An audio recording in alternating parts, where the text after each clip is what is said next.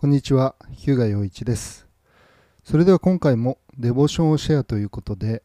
第一コリントの手紙4章を読んでいきたいと思います。人は私たちをキリストのしもべ、神の奥義の管理者と考えるべきです。その場合、管理者に要求されることは、忠実だと認められることです。しかし、私にとってあなた方に裁かれたり、あるいは人間の法廷で裁かれたりすることは非常に小さなことです。それどころか、私は自分で自分を裁くことさえしません。私にはやましいことは少しもありませんが、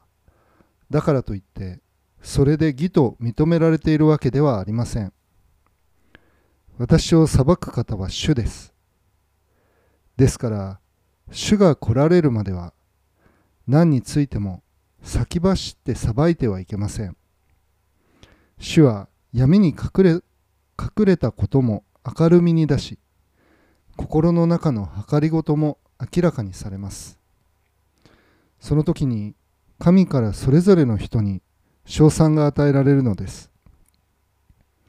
兄弟たち、私はあなた方のために私自身とアポロに当てはめて以上のことを述べてきました。それは私たちの例から書かれていることを超えないことをあなた方が学ぶため、そして一方に組みし、他方に反対して思い上がることのないようにするためです。一体誰があなたを他の人よりも優れていると認めるのですか？あなたには何か人からもらわなかったものがあるのですか？もしもらったのならなぜもらっていないかのように誇るのですか？あなた方はもう満ち足りています。すでに豊かになっています。私たち抜きで王様になっています。いっそのこと本当に王様になっていたらよかったのです。そうすれば私たちもあなた方と共に王様になれたでしょうに。私はこう思います。神は私たち使徒を死罪に決まったもののように最後の出場者として引き出されました。こうして私たちは世界に対し、見つかいたちにも人々にも見せ物になりました。私たちはキリストのために愚かなものですが、あなた方はキリストにあって賢いものです。私たちは弱いのですが、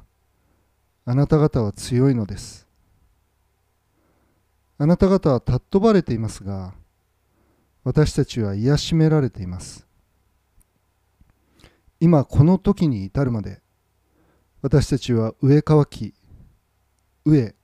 乾き、着るものもなく、ひどい扱いを受け、住むところもなく、ロークして自分の手で働いています。罵られては祝福し、迫害されては耐え忍び、中傷されては優しい言葉をかけています。私たちはこの世のクズ、あらゆるもののカスになりました。今もそうです。私がこれらのことを書くのは、あなた方に恥ずかしい思いをさせるためではなく、私の愛する子供として諭すためです。たとえあなた方にキリストにある養育係が1万人いても、父親が大勢いるわけではありません。この私が福音によりキリストイエスにあってあなた方を生んだのです。ですからあなた方に勧めます。私に習うものとなってください。そのために私はあなた方のところにテモテを送りました。テモテは私が愛する主にあって忠実な子です。彼はあらゆるところのあらゆる教会で私が教えている通りに、キリストイエスにある私の生き方をあなた方に思い起こさせてくれるでしょう。あなた方のところに私が行くことはないだろうと考えて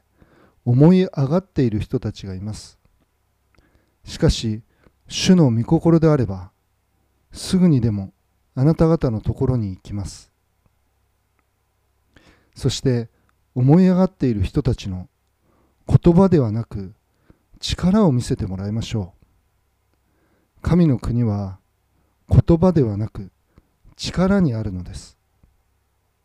あなた方はどちらを望みますか？私があなた方のところに無知を持っていくことですか？それとも愛を持って柔和な心で行くことですか？はい。ということで、えー、第一コリント4章ですね、えーまあ、使徒の務めというえことでパウロが、え語っていくさまざ、まな点に触れてますけれど、えまあ、パウロは自分の立場というものをここで語っていくわけですね。キリストのしもべ、まあ、一節ですね。人は私たちをキリストのしもべ、神の奥義の管理者と考えるべきです。ごめんなさい。というふうに、えー、彼は言っています。で、その場合、管理者に要求されることは、まあ、忠実だと認められることですというふうにあります。で、まあ、ここで、えーまあ、とても教えられることは、まあ、パウロは、えーと、人の人に裁かれることは、えー、非常に小さなことですと。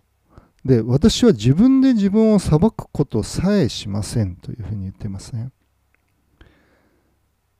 本当の人間の価値というのは、まあ、人間の目には隠されてるんだというふうに言う言ってるわけですね。ですので、パウロは私を裁く方は主ですというふうに言うわけです。で、えー、まあ、私自身、その日本人のクリスチャン、まあ、自分もそう含めてですけれど、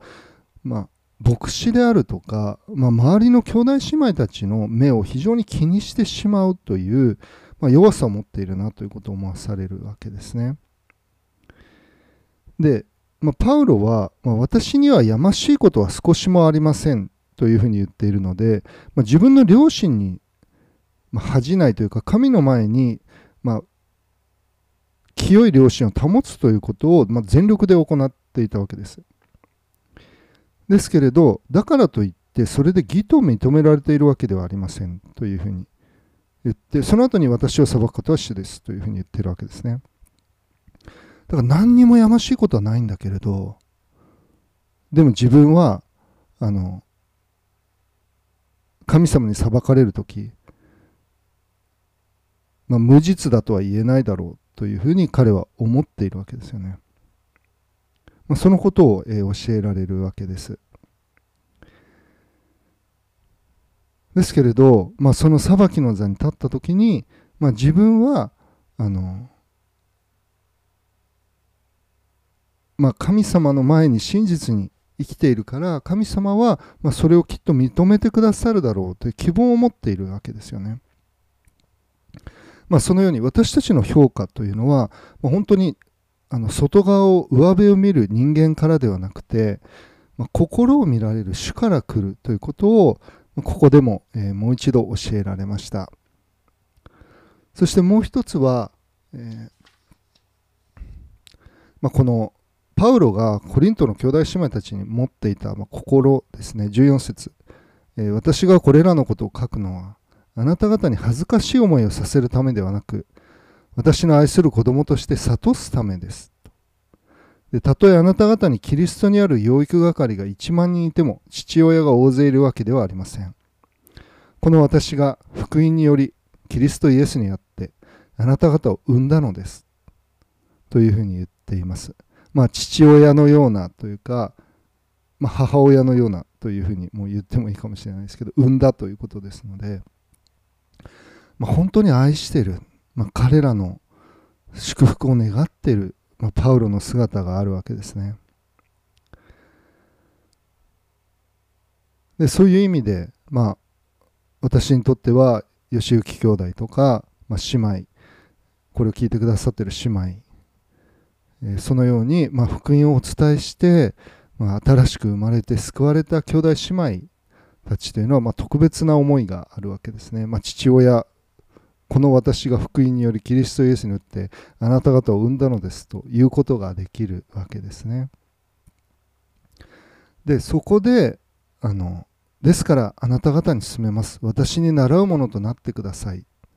という、まあ、その願いというのがあるわけですね。ですので、まあ、私自身があの自分自身が、まあ、教えながらというかその恵みを分かち合いながら失格者にならないように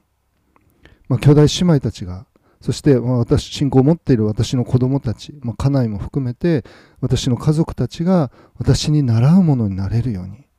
まあ、そのようなものに作り変えられたいという、まあ、そのような切実な願いがあるわけです。まあ、そのように常にまあ、この心にかけている、まあ、コリントの兄弟姉妹たちのことを自分の子供として心にかけている、まあ、パウロの心から、まあ、私もそのように、まあ、兄弟姉妹たちのことを常に心にかけて、まあ、関わりを持っていくものでありたいということを思わされます。では祈ります。天のお父様あなたが私たちを愛して私たちの罪をすべて許し救ってくださったことを覚えてありがとうございます。今私たちはあなたの子供として歩んでいます。どうか私たちがあなたの見舞いに真実に誠実に忠実に歩むことができるようにやましいことが少しもないものとしてそしてあなたに裁かれ裁かれる時称賛が称賛をいただけるものとして歩むことができるように助けていてください。何よりも私たちの心を清くまた誠実に保ってくださいますように。私たちのうちには罪があります。あなたがそれを取り除いてくださり